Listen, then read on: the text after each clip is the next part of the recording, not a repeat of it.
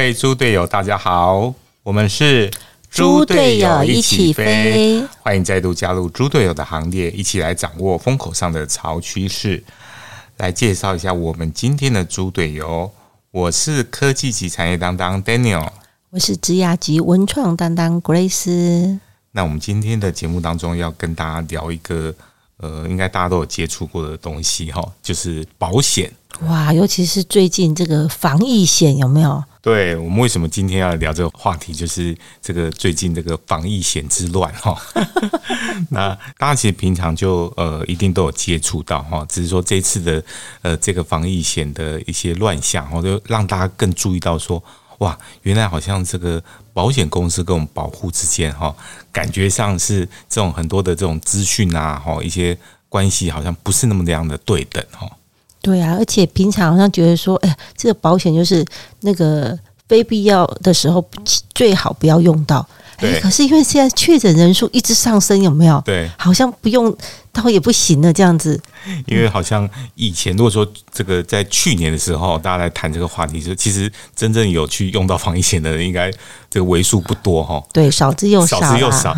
但今年假设是在这个时间点哈，哇，好像这个用到的人应该是。几十万甚至上百万可能都有。对呀，然后保险公司这听说那个理赔有没有？我都不知道排队到什么时候。对对对，所以 他们真的是这个呃赔翻了啦。但其实很多人就会发现说，哦，原来那个呃我不想用到的这个防疫险哦，没想到最后呃会这么轻易的，好像大家都有机会用得到哈。然后大家会去申请理赔或什么，可是就会发现说，哇，原来好像在呃一一开始的时候这个。呃，对这个防疫险的这个认知，跟最后在理赔哈，或者在申请这个理赔的作业这个程序当中的时候，就发现说，哎，好像很多是跟自己本来在。投保的时候是不知道这样的资讯的哈。诶，那 Grace，如果讲到保险的话，你对保险是平常会有什么样的一个印象吗？保险哦，就是交保费的时候觉得缴的很心疼这样子，然后理赔的时候觉得，哎呀，那当初怎么没有多买一点？啊，对对对，那保险买保险的这个概念就是这样子的哈。嗯，就是保险其实是就是买一个保险，最好就是不要用到它啦，这样子。哎呀，但是就是他们常常讲说，有些人不用买保险啊。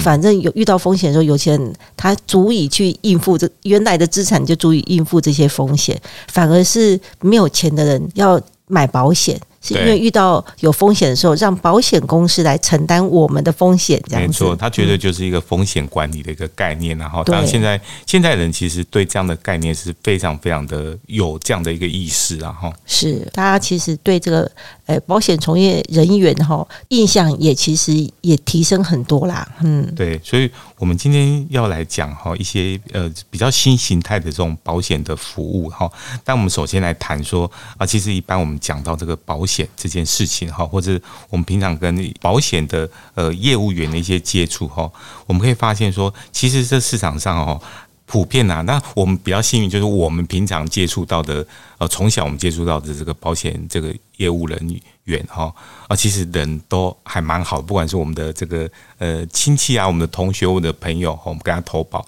啊，其实我们都呃。等于是获得是蛮好的这样的一个服务哈，跟照顾，对不对？没错，是感很感谢他们这样。对我们平常接触是 真的是还蛮幸运，但是当我们身边的这些朋友哈，就这个不一定那么幸运啦哈，就难免哈会遇到一些呃比较这个不舒服，或者说好像不是那么好的这种状态啊哈。可能是沟通的时候也有一点点点误解这样子啦哈。那保险市场到底有哪些的痛点哈？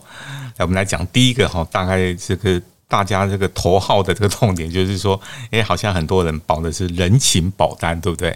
哦，是哦。所以 Grace 有保人情保单吗？是我妈妈有帮我买人情保单，因为其实，在台湾哈，台湾人都很重感情，所以很多人的第一张保单，其诶，往往都是人情保单，就表示你是一个重感情然后重朋友的人哦。对，像我的第一张这个保单也是人情保单，是跟我的同学保的。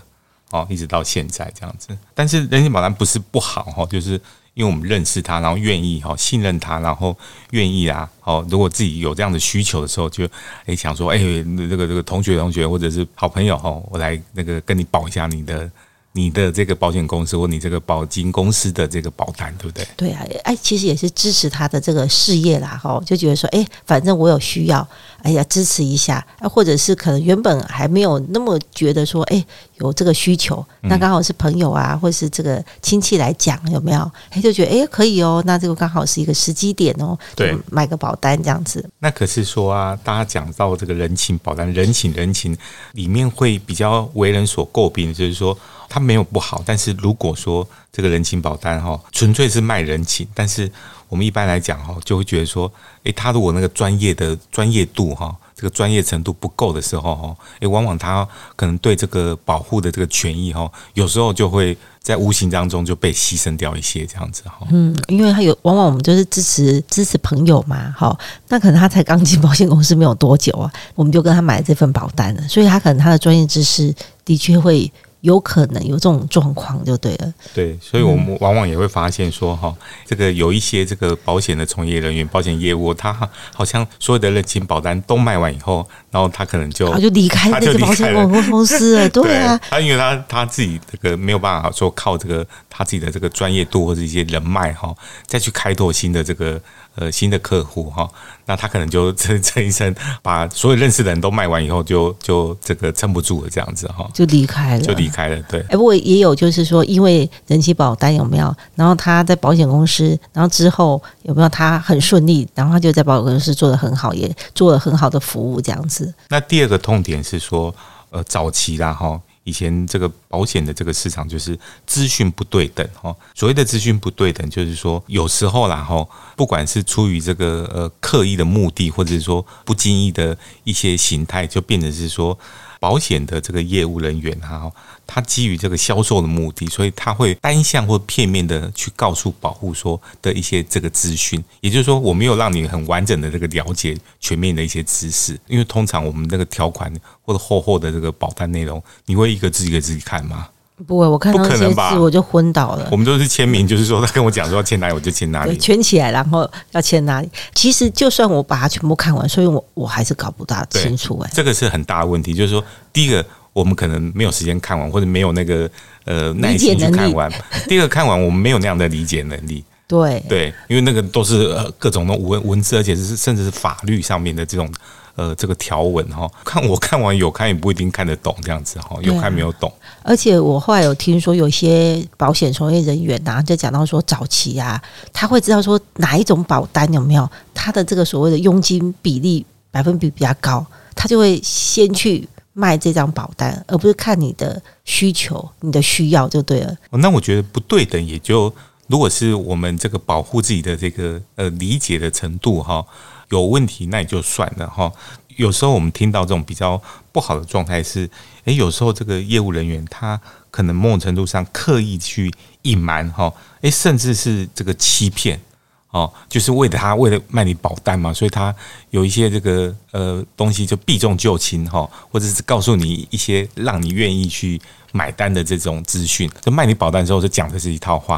可是真正哈遇到说需要这个理赔的时候的一些状态的时候，因为，你去问他的时候，他会告诉你，诶，这个东西没有理赔哦。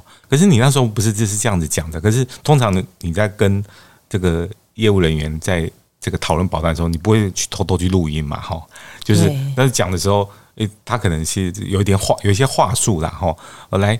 然后叫你签字，然后你买了这个保单，可是实际上，哎，你真正遇到说要这个呃理赔的时候，就发现，哎，好像不是这么一回事，这样子哈。然后我记得我之前有买一张就是电话的那种保单，打电话来的电话行销那种。对对对，然后不晓得是电话行销的这个这个就是从业人员哈，他资讯上啊，他不知道是他理解错误还是怎么样这样子。然后你要理赔的时候是。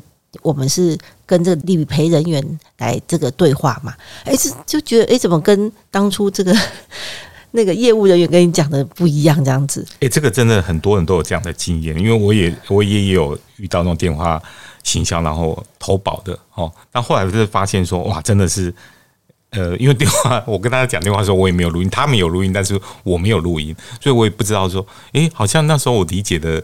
情况是，哎，有保障这个，有保障那个，可是最后我遇到说，哎，去询问说，哎，是不是可以这个，呃这个理赔的情况的。结果发现，他就跟我讲，哎，什么也不行，这个也不能理赔，那个也不行，就一大堆的弹数就对了。对，哎呀，那那种感觉就后来我就觉得有点啊，好像对于这样子的一种这个沟通方式，我就觉得说，哎呀，好像这个距离好像有点遥远，就对了。还是面对面那种感觉，好像是比较好的。真的，真的。而且我们大家其实呃，有些人比较了解这个保险公司的运作，就会知道说，其实保险公司的业务部门，然后跟核保部门还有理赔部门，他们其实各自独立的。对对，所以说各自独立的情况下，就是通常我们接触到一开始接触到是业务部门，哈，等到你真的要这个理赔的时候，那个理赔部门其实不同的这个单位在服务客户，对不对？对，那所以说，尤其是像那个电话行销的，就是我根本就没有见到他，他卖你保单以后，其实。我也不记得他是谁，或者是他的那个电话，甚至可能我也没有特别把他丢下来哈。说不定他也没有在公司，甚至他也离职了。对，因为那种的离职率应该感觉上也是很高。对对啊，然后等到理赔人员会跟你讲说啊，你要看保单上写什么什么什么第几条第几条什么什么的。可是其实当初这个业务人员在跟你讲说，他不会按照这个来跟你讲啊。没错，所以这真的很多人好像都有这样的经验哈。对啊，就很那种感觉真的是不大舒服，就对了。没错，嗯。然后我觉得这个第三个哈。第三个，其实那个保险哈这件事情，有时候给人家这个呃比较不好的感觉，就是它其实会因为太过业务导向，所以呢，往往会怎样呢？往往这个业务人员他其实不是因为保护的需求而推荐你这个保单，而是因为说我现在在推这个这张保单，对，咱们对对，就是比如说我现在这个。这个这个佣金比较好，所以积极的鼓励你，或者说他们的那个团队刚好在推这个商品，所以他就推你这个东西，然后他们就用很多话术就劝你说：“哎，这个比较好。”但其实往往你会发现，说我自己的需求是这样，我跟你讲，他会说：“哎，就是他好像没有在听这样子哈。”对啊，应该好的这个保险这个服务人员应该是针对你的需求来去帮你规划这样子，对，嘿，而不是说，哎，他就是。把他想卖你的东西卖给你，这样子。对对对。其实不管是保险还是任何的服务，都是这样子。那我觉得真的很好玩，就是好像真的是不同的这个，不管是什么产产业，然后呃，我有一个也很深刻的感触，就是说，假设你去手机的手机行、通讯行哈，假设你要选购手机或者平板之类的，你会发现哈，他不会卖你第一品牌。对。因为第一品牌的佣金利润最少，所以他一定会卖你那种阿里不达的品牌。老实讲，真的是阿里不达。那你如果是对这个这个行业比较熟悉的时候，你就觉得，因为我为什么要买这么奇怪的这个牌子？可是你会发现，很多长辈去通讯行，他会被洗了，就是去。购买的这种手机或者平板哦，就是诺瓦迪不不大的品牌，因为他觉得他到手机行或者是同行行，他觉得他们是专业，对，所以他就听他专业的建议。没错，对啊，就像我们常常为了要保护喉咙，我们会喝那个叫做什么枇杷膏，是某一个牌子。我记得我只要每次去这个药局吗？药局买，他一定会告诉你说这个比他还要好。对对对，对啊，我也遇过，我也。然后他还比他更便宜，这样子，然后我就会把它买回来。买回来之后，我就觉得我还是怀念原来的那个牌子。真的真的，像这个一样道理，就是像我如果去这个呃药妆店，好了，好，假设你要买某一个这个化妆品或者药品一样，你会发现说，你如果说没有。很坚持跟他说你要哪一个品牌的时候，然后他就会推给你一些很奇怪的那个东西。尤其是这个竹贴，我们到日本去，那大家都会告诉我们说你要买这个牌子。对对对。然后，可是我还是也被洗，因为那个人就告诉我说，这个现在现在这个比那个还要夯，然后这个比这个还要好。对他意思是说，你如果要你就是买那个是白痴哦，你是落后的讯息。那我就信以为真，有没有？我想说啊啊，我是没有 follow 到吗？好，那我就买这个好了。对对，你脑波比较弱了。对我耳朵比。耳根子比较软，这样子真的是常有这种情况，所以各行各业都一样。然后那保险更是一样，哎，那金额很差很多嘛，对啊，然后对啊，一瓶那个枇杷膏才多少钱？他都这样子，对，所以一定一定会有一样的这种现象。所以这个东西其实有一开始当然有时候我们都比较单纯哈，就会以为说哦，那我们要信任他的专业，然后信任他推荐给我们的商品。但是哦，你要注意说，真的是。呃，够好的朋友，够好的交情，他才真的是不会骗你。要不然呢，往往是因为他会基于这个佣金比较高，所以推给你啊。而且往往是觉得是我的公司，我的保险公司只有卖这些产品，所以我就退这些东西给你。对，所以他其实这种东西是有时候这个某种程度上来讲，跟保护啊，跟消费者真正的需求是其实差距是蛮大的。那所以说，这个业务导向这件事情也是比较为人所诟病的。当然，最后一个啊，很常出现这个 这个被人觉得对这个保险哈的印象不是很好的情况，就是什么？就是保单孤儿。哦，对呀，我的业务人员跑掉怎么办？他没有做了，不，他不是他没有做了，他不是跑掉，他是没有做了。对啊，对啊。那因为因为其实说真的，因为在业务的这个区块，它的门槛没有像那个。技术性的有没有那么高？那所以其实很多人都会觉得说，哎，我来试试看呐。那我可以来保险公司，其实它有一个很完整的所谓的教育训练，有没有？哎，我可以来这边来做学习跟成长。哎呀，可是因为它有业绩在，然后它又没有所谓的，它不是有那种底薪，所以它是业务导向。那你业绩达不到，他想待下也没办法待下来呀，他就没有办法，就是每次考核没有过。怎么办？就离开，被迫离开了这样子。所以真的是大家都有这样经验，包括我也是啊。我的每一张保单啊，没有一个业务员做到现在的。就是尤其你想想看，这种什么终身医疗险的，呃，你要服务终身呢，然后你要服务终身。那时候我保给他的可能是基于这个人情，然后保给保给他的这个业务员，他可能有更好的工作机会哦，他就离职就跳槽哦，或者甚至他可能就离开保险业了。对啊，因为他有自己的规划，出出去创业当老板啦，所以哎，他就不见了啊，但不见了，他就没办法服务我们，因为他不在那家公司。那你说后面一定他们会公司会安排别的人来服务我？第一个他已经没有佣金给抽了，第二个是他跟我本来就没有那样的私交，所以你觉得他会好的服务我？没有吗？因为假设他是厉害的这个。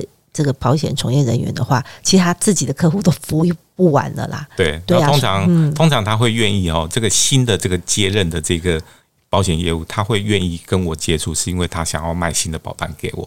对，这个其实大家都心知肚明。哈啊，如果他够专业，然后服务够好，哎，我觉得我还是可以考虑。但通常大家其实没有那么幸运，就是跟你很要好的，就是这个保险业务，呃，离职以后。基本上你就没有办法得到很好的这个服务，你就是保险顾问，我就变成是要打到公司去零八零零那种服务专线去说啊，哎，我只是可能只要改一个那个通讯的地址或者是什么信用卡过期了这种事情，我还自己打电话，然后可能他们还要转了好几个，然后最后。爱理不理的帮我做了这样的服务，所以我都觉得说很万谈。那我如果真的要理赔的时候，你可以想象那种这个得到的服务的待遇会是怎么样？对啊，而且你想想看，我们如果要理赔，往往假设说是这个所谓的医疗险的话，你可能身体都在不舒服了，有没有？对。然后还要那边这样子找来找去，那我就觉得我算蛮幸运的。哎，我的保单的从业人员都到现在还在服务我。哦，对啊，那不错哎，而且他们都做的很长久，这样子。我觉得我有一个小 paper，就当初其实我的很多的保单是跟我一个好同学买的。那我跟他买的时候，其实我有观察，就是因为他阿姨也在这家保险公司。那我心里想说，他离开的，他阿姨不会离开，因为他阿姨是那种什么处经理、什么区经理的那种。嗯嗯，你做到很大了，已经做到很大。我们知道说，他就不会离开这个行业，所以我知道说，就算他离开。这个保险公司至少他阿我可以找到他阿姨来服务我就对了，对，哎呀，所以这个也可以提供给这个大家参考一下，就对，你可以看看他的区经理，就是比较做的比较资深的主管，然后你你可以就是也跟他一起认识，就是一起认识他，然后你觉得哎，觉得这个人应该服务会不错，有没有？那至少。你的朋友离开的时候，还有这个比较资深的这个经理可以来服务你这样子。对，但是我我自己常常遇到情况下，是因为我保的都是外商的寿险公司，所以呢，大家知道，其实在过去一二十年间，哈，国外的寿险公司几乎都被都都被台湾的这个寿险公司并购了，因为他们都退出台湾市场。那在这样的这个转移之下，这些保险的这些业务啊，也几乎都整个洗牌了。对啊，所以都他们很多是因为经营权更换，所以洗牌，因为可能制度不一样，或者说，呃，这个并购的公司他自己就有很多他自己的这个保险的业务跟他的体系嘛。对，那被并购的这个这些这一方的话，他可能就会再重新评估一下，然后就不见得会留下留下来，就是因为这样洗掉，然后就哎，就都被换掉，被迫被迫被迫洗掉。这样。所以很多情况是这样子，是因为让公司的经营权移转哈。那造成这样子，那这个有时候我们就变成是，哎呦，好像突然觉得说，原来所谓的这个保单顾问就是这样子，就变成是没有人可以专属来服务你这样子。对，其实专属服务真的是方便很多，哎呀，那如果是像这样子，你什么事情都要哎一个一个电话打到公司里面去，有没有？然后你会觉得公司里面又又部门有没有又给你转来转去，到底要转给谁那种感觉？然后没有人要理你那种感觉，就对。我都觉得说奇怪，我我付你钱，我还持续在付你付你保费，而且也没有付的比较少哎。对呀，对呀。然后既然得到这样的这个呃待遇哈，所以有时候难免哈，就大家会觉得说啊，这个哎好像这样的这种保险服务真的是。诶，不够贴心哈，不够完整哈。嗯，对啊，所以现在也有很多公司，就是对针对这种保单孤儿有没有，他有在加强的做这个服务跟这个联系。哎呀，我觉得可能他没有察觉到，哎，这个是让很多人买了保单之后，哎，到后来，哎，像你还有续缴还不错，有的就觉得我不要缴了，真的很真的很想不缴哎。对呀，对呀，只是觉得不缴好像也是损失自己的权益，有没有？主要是考虑到自己的权益，就继续这样子。对啊，可是如果说有些人有没有，就是那个哦，如果只有缴几年，都觉得哇，这算了算了，我不要缴了这样子。哎，那我们稍后回来啊，就要来聊聊说，哎。市场上有这样的一个痛点，但其实市场上也一直有这种这个新形态的哈这种保险服务在出现。我们稍后回来哦。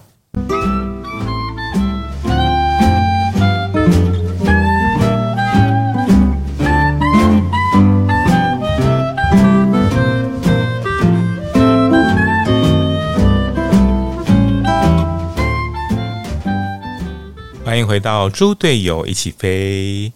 那我们在今天的节目当中啊，是跟大家聊这个保险的这个议题哈，因为从这个防疫险之乱哈，来聊聊说，诶，到底有没有什么样的新形态的这种保险的服务啊，可以来翻转我们的这个保险的体验哦？那我们刚刚聊的这个很多啊，就是一般人啊，哈，一般的保护对这个保险市场的这种感觉啊，一些痛点啊，哈。那接下来我们来聊聊说。那其实有一些新形态的这种保险的服务哈。第一个是资讯可以比较透明哦。哦，现在因为这个网络的时代嘛，好对不对？对。那所以呢，出现了，大家其实呃，如果有注意或者没注意，其实大家都可以去线上会发现说，有很多这这种呃所谓的这种保险的这个比较啊，或者比价的这种网站哈。那它可以怎样呢？它可以让你去查询不同家的这个这个保险公司。它提供的这个保单的这个细节的这个内容，跟它的这个保障哈，到底有什么样的一样跟不一样的地方？哦，这样很棒哎，可以做这个产品的比较就对了。对，因为以前我们可能就是听某一家这个呃保险公司它的这个业务哈，诶，他当然就是推销说我我这家最好哈，那我们通常也没有办法去。没有那个时间哈，也没有那样的资讯资讯哈，可以去比较。那现在网络的这个呃资讯很公开，它帮你把这些资讯跟价格都可以来做比较，然后你就可以来呃参考，然后来判断，然后来做这个选购，不会受到这个业务的干扰。就是我自己在电脑上面慢慢慢慢查我需要的东西，就对。因为我们其实买很多东西，你自己都会。你你譬如说你买这个你要买一台手机或买一台电脑，你自己会不会上网去爬文去比较？对呀，对。然后，但是这种单一商品的比较还算容易，因为这个保险服务哈，大家其实我不知道大家了不了解。其实以我们台湾的这种实支实付的这个医疗险来举例哈，其实相当的复杂哎，而且各家的理赔。都有这个微妙的一个不一样哎，哎，真的都都都完全不一样呢。对啊，不要，我们刚刚还在聊到一个说，光讲说那个品相哦，他连品相，有一些说药部它可以理赔，有些公司是药部不能理赔哎。哇，真的是太细了哈。对，就很细的这个部分这样子，嗯，那可能就连这个保险从业人员可能都没有办法了解到那么多，有没有？他也没有去。做这样的一个比较，因为以前都没有这种资讯，就是这个跟自己的这个保单有没有？哎，其实是很重要。这里面的细节跟内容，你可以选择一个比较适合自己的，有没有？那可以从这种公开的这个透明的这个资讯来去做选购，这样子，然后更可以跨保险公司来去做服务，这样子。对啊，因为我最近就听一个这个保险平台的这个负责人他在讲说，哦，其实像欧美的这样的假设是这种医疗险，哈，其实它很单纯。因为它就是一个呃总价哈，一个有一个这个金额理赔金额的一个上限，它就这样子而已。那所以呢，其实各家这个保险公司的商品哦，差距都不大。那台湾呢，跟亚洲有一些国家其实非常非常的复杂，就是说每个保险公司哈，它的这个金额上限是分到很细的，就譬如说大家其实都知道说，呃，住院的这个病房的有一个限额，住院的医疗的杂费又一个限限额，然后住院的手术也有一个限额，哦，然后门诊的手术又另外有这个一个限额，每一个很细的这个条款哈，诶，其实都不一样，所以呢，其实你各家保险公司这个一摊出来哈。你根本不知道怎么无从比较哈，就算那个所有的保单给你，你都不知道怎么比较哈。真的。那所以还好有这样的一个线上的这种资讯的一个平台跟一个比价的一个参考哈，一个它系统这样跑出来，哎，你就会知道说哦，原来这个某某人寿是这样子哈，那某某这个产险是这样子哈，你就可以来做一个参考哈。然后哎，比较以后你再去。找可能是认识的啊，或者是不认识的这个业务员哈，再来跟他了解，那他就会觉得说，哇，你这个对这个这些资讯哦，保单这些资讯其实是有一定的掌握，他就不敢糊弄你啊，对不对？你有做功课，有做功课啊，有做功课当然就不一样。就像我在我们先研究过这个手机，那我们再去通讯行买，就不会被你糊，你就不要那边推给我那个拉里拉扎那个品牌的，对不对？阿猫阿狗的这样子。所以我觉得是因为随着就是大家对这个。保险哈的需求越来越高的时候，对，大家其实会会更主动的去查找这样的资料。那过去的这种资讯不对等的情况，就整个被扭转了。那现在因为这个在其实，在各行各业都是一样，就是我们之前聊到医疗也是一样哈，是这医病的关系不一样。以前是哇塞，你好像是很权威、很专业哈，我只能听你提供我。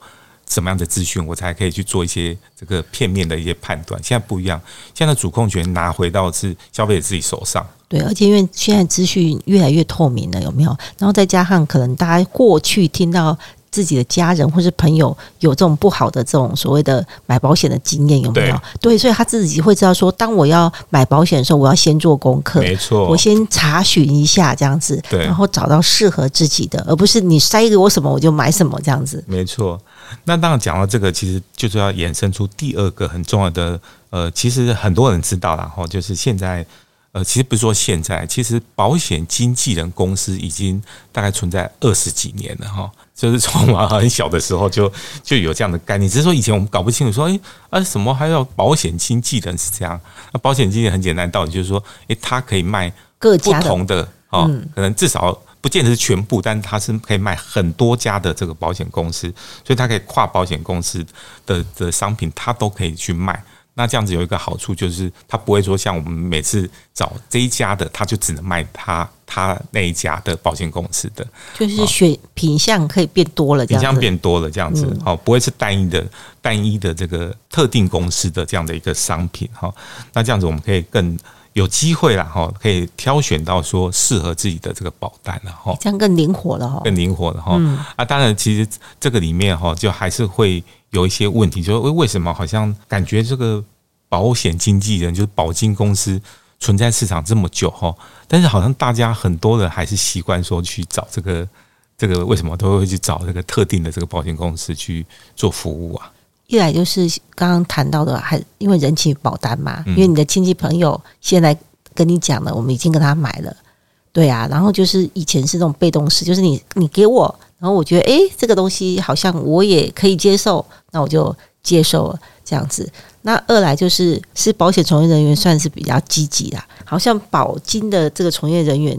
感觉上他是比较专业就对了，嗯，而且很好玩的。大家其实知道哈，各家这个保险公司几乎都是隶属于某一个这个金控公司哈。那他们的这个其实招牌啊品牌其实都还蛮大的，对，哦，它的资源其实也丰富。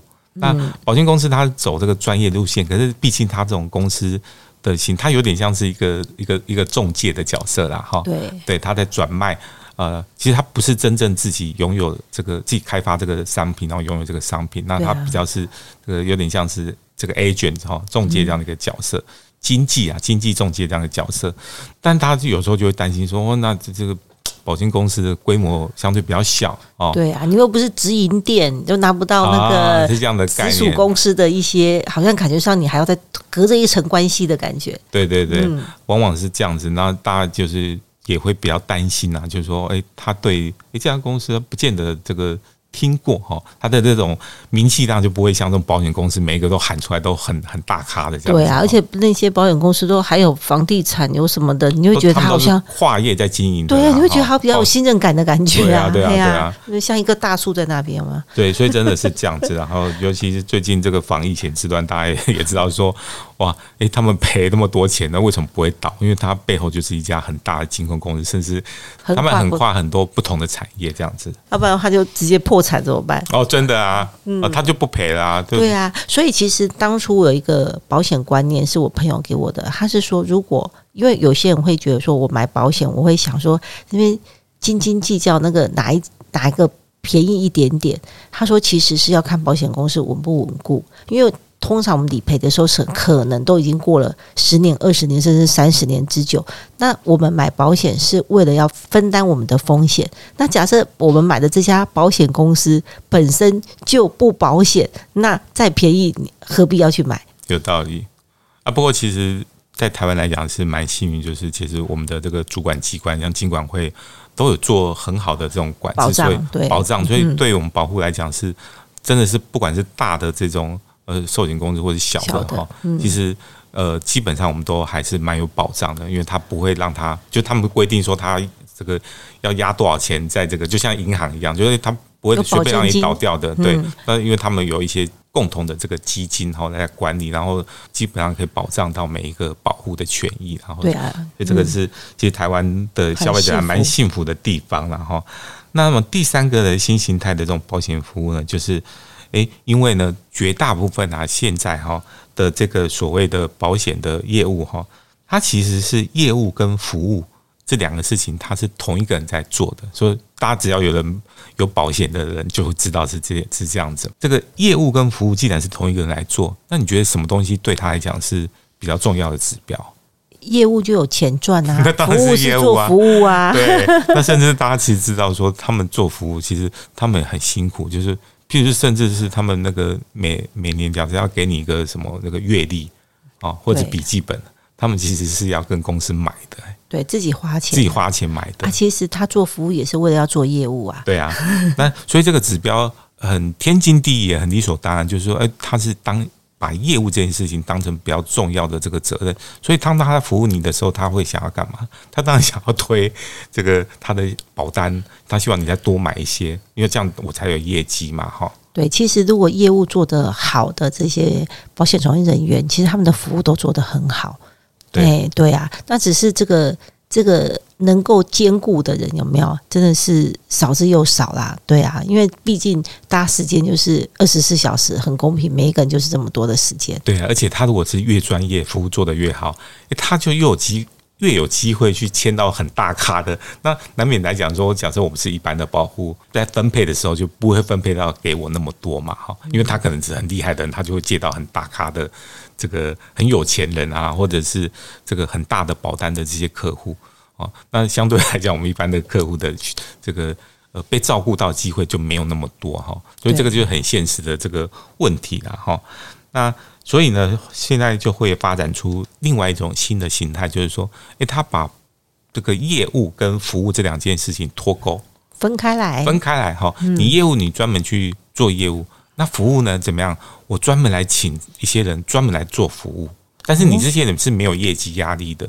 也就是说，你不是以业绩为导向的时候，你就可以是不是应该做好纯粹服务的这件事情？可以更专注的、更专注来做服务。那你也不会来说，像我有时候，我们老实讲，有些朋友就会说：“哦，我很怕遇到这个，我不想要跟这个。”对，他在做服务，他其实就顺便想要推保单给你，新的商品给你。哦，这样会有压力啊。对啊。对，那我我就想说，啊，我宁愿可能打那个零八零零去。去改我的那个通讯地址就好，要不然那遇到业务他又要开始推推销了，那我就觉得很呃很麻烦这样子，有时候难免会有这样的情况了哈。诶，所以这个有一些保险公司、保险公司也注意到这样的现象，也来做这样一些调整哈。哎，我觉得这样很好，因为其实现在大家的时间也越来越宝贵哈。然后像这样子这种专业的这种，诶，把业务跟服务好分开来，有没有？诶，的确就是当我们需要服务的时候，有专职的服务人员来服务我们这样子，然后我们又不用有那种 会又被推销的那种对那种恐惧跟压力。真的，真的，嗯。那么最后一个呢？诶，其实大家也会发现到一个趋势，就是说。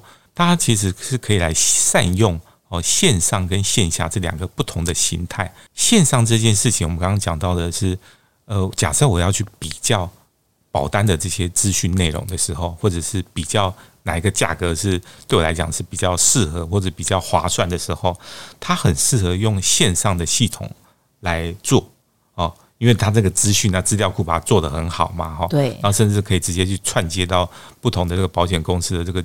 的这些金流也帮你做好等等的，它是不是很适合做线上？哈，就是让我来做线上的采购或选购保单的商品嗯，这样没有压力，我半半夜想到也可以慢慢选这样子。对，不会说哎，跟这个那个每次要跟这个业务人员咖啡店然后坐下来哈，哎，因为时间很忙，你就会觉得说我还要特地在上班时间好像要挪出这个时间，对呀，对呀。然后有时候这个一谈下来哈，哎，感觉是。好像不买我都跑不掉的感觉哦，就是会遇到遇到很厉害的，或者是这个很熟的这些，刚好是很熟的朋友在当我的这个。呃，保险的这个业务的时候，嗯，就会有这种情况。哎，说约也不是，然后不约也不是。那你给他叫出来，有没有约出来？不买一点，怎么好意思？对，人家还请我喝咖啡了，对不对？那个就是那那个就是那个很上道的，有没有？对，而这个人情债最难还，这样子。真的，那呃那杯咖啡变得好贵，变好贵。所以真的是，哎，线上就有这样的一个自由度哈，让这个保护可以这样，好像很比较自在、没有压力情况下可以。自己来做一些挑选，但是线下这件事情还是很重要哦，是因为我们很多事情是如果在线下谈的时候哦，我们刚刚在讲说在电话中投保的那种电话行销的那些人员哈，是后来你都找不到人，然后然后你会觉得说你根本没有得到什么样这个应有的服务，对不对？对啊，连那个关心都没有了。对对对对，那我们不是常看电视广告说。这个某一些产险就是像那个车险的那个，哎，你看看哦，他你只要车子不小心跟人家怎么擦撞了，嗯，马上你的那个保险业务就冲到二十四小时，二十四小时，他就冲到现场来，你那种感觉就觉得哇哇，好贴心哦。对啊，而且很安心，因为其实在那个时候就是你就是遇到状况嘛，对，非常需要这样，非常需要有这个专业的人来这个在旁边协助你这样子。对对对，哎，所以如果线下的这种呃专业贴心的这种服务能够做好。的时候，哇，那我们的这个保护的这个保险体验也完全不一样哦。是，所以很多这个保险公司就尝试说，诶，我真的线上跟线下可以来根据它的这种不同的这种特质跟形态哈，都能够兼顾的时候，那这时候就其实会给这个保护一种很安心，然后又呃很愿意要托付给你这样的一个感觉哈。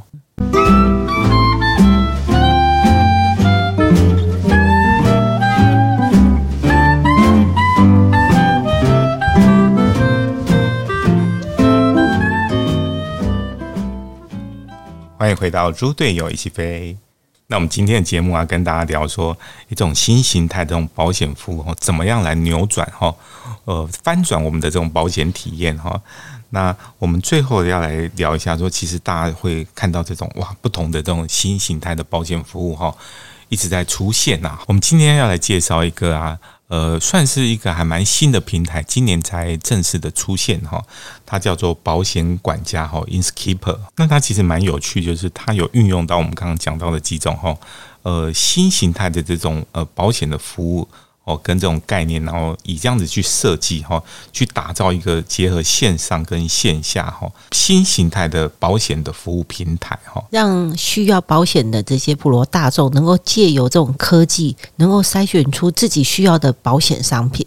因为谁也不想说，哎，我同样是花了钱，可是是却因为我那个条款没有看清楚，有没有？哎，把让我的这个权益有没有受损呢？有没有？真的？哎呀，所以他就讲说，哎，其实保险不恐怖，只要能够理解的这种商业模式，让消费者有没有化被动为主动这样子。平台我们就发现说，哦，他其实前几年哈就一直来有提供哈。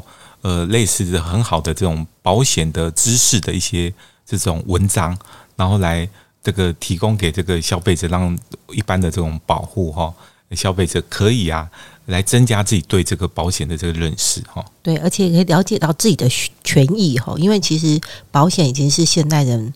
不可或缺的一个金融产品之一的。他很有趣的是，这个创办人哈，这个保险管家哈，Inskeeper 的这个创办人叫张家伟。他以前呢也是一位这个保险的业务哦，所以他是因为他是从业人员，所以他很了解这个保险市场的一些这个呃状况啦，好的不好的，他其实都一清二楚这样子哈。那所以他自己就看到的说，哦，好像市场上有这样的一个痛点，所以嗯，他觉得说，嗯，好像应该。有一些这种不同的做法哈，可以来改变一下哈，诶，所以他才创办家公司哈，然后一直到这个他前几年就创办，然后他们就花很多时间去打造这个网站跟这些呃系统哈，因为大家其实知道说，我们刚刚有讲到这个。台湾的这些，尤其是像医疗险哈，这种实支实付的医疗险，哦，其实这个超级复杂的啦哈。对啊，而且我觉得保险管家听起来就觉得好安心哦。对，而且我们在关专门管我们家的对，你会保单的那种感觉。你知道他为什么要取名叫这个保险管家吗？哈，是，所以他这个保险管家的目的就是在做我们刚刚讲到的是，呃，属于后面那种专业服务的这一段。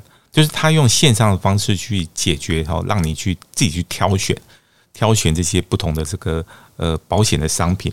另外呢，他们又自己哈，他们自己公司哈，来请了这个很多哈专职的这种服务人员哈，就是没有业绩压力的，他就是专门以这个管家的这个形态哈来服务这些保护的。哦，哎，所以我觉得他感觉上这个平台哈，这个保险管家好像是颠覆了以往。这个保险代理人的模式有没有？嗯，让消费者可以从单方面去接受所谓业务的这个推销，转而变成主动去筛选。哎，我们这个适合自己心仪的保单呢？对，嗯，所以这个讲到这个保险管家，他这个词就变成有两个含义啦。一个是说，他觉得说代表哈这个品牌哈可以来。帮助这个消费者了解跟挑选这个保单的这个核心的公园。那第二个就是刚刚我们讲的是，它可以来这个有别于以往的这个业务人员来提供这种更专业的这种贴心的服务，这样子就是让我们消费者就是需要服务的时候，可以很安心的找这个保险管家，然后让他来提供我们服务，这样子。因为这些管家们不用担心成不成交，他们就只要把服务做好就好了。那这个创办人张家伟，他有讲到一句话，我觉得也还蛮经典的哈。他就说哦，其实现在这种保护啊，消费者哈，他这个面对这个保险的市场，就像是身处于一片这个森林一样哈。然后他等于是这个见树不见林哦，就是说你看到成千上万的树木哈，诶，到底看起来有一些不一样，然后诶，可是又看起来又很像哦。可是其实他是没有办法哈，去掌握到这个整个这个森林的，所以。这个为什么要这个保险管家这样的一个平台出现？就是他希望这一棵棵的树都可以变成是一本这个森林的图鉴，让消费者呢见树又见林。就是你可以掌握个别的这个保单的这个内容，但又可以掌握呢整个呢保险市场大环境的这些状况。哈，最重要的是可以来化解说过往哈这种保险市场就是这种消费者跟生产者资讯哈很不对称这样的一个情况。那现在一扭转下以后，诶。这个大家的这个呃关系哈，这种互动的方式就会完全的不一样了。得让保护呢重新呢把这个主导权拿回到自己身上、自己手上。当你有这个好的这个保险体验哈，也能够来刺激这个保险公司哦，提供更多哈好的这个呃商品跟服务。然后这样子会促进呢整个的产业跟市场的一些健康的良性的循环发展。呃，我们这集的节目就是聊这样子整个的保险的这个市场的翻转体验的一些新的一些趋势跟状况哈。那我们希望大家其实很多人是因为这个防疫险哈，重新去醒思或重新去评估自己的这些保单哈。那我们希望说，诶，提供这样的一个资讯，让大家哦，就发现说，诶，好像是可以去考虑哈。尝试一些不同形态的这种保险的服务。那我们希望这些保险我们都是备而不用啦，哈。对。然后希望在这个时候大家能够，哎，多个身体都可以很健康这样子。那万一呢？有需要用到保险的时候，会发现说好险有保险。那我们今天节目就进入尾声哦。我们每个礼拜一的下午五点准时更新，在现场跟大家碰面哦。那我们现在一起跟大家说拜拜。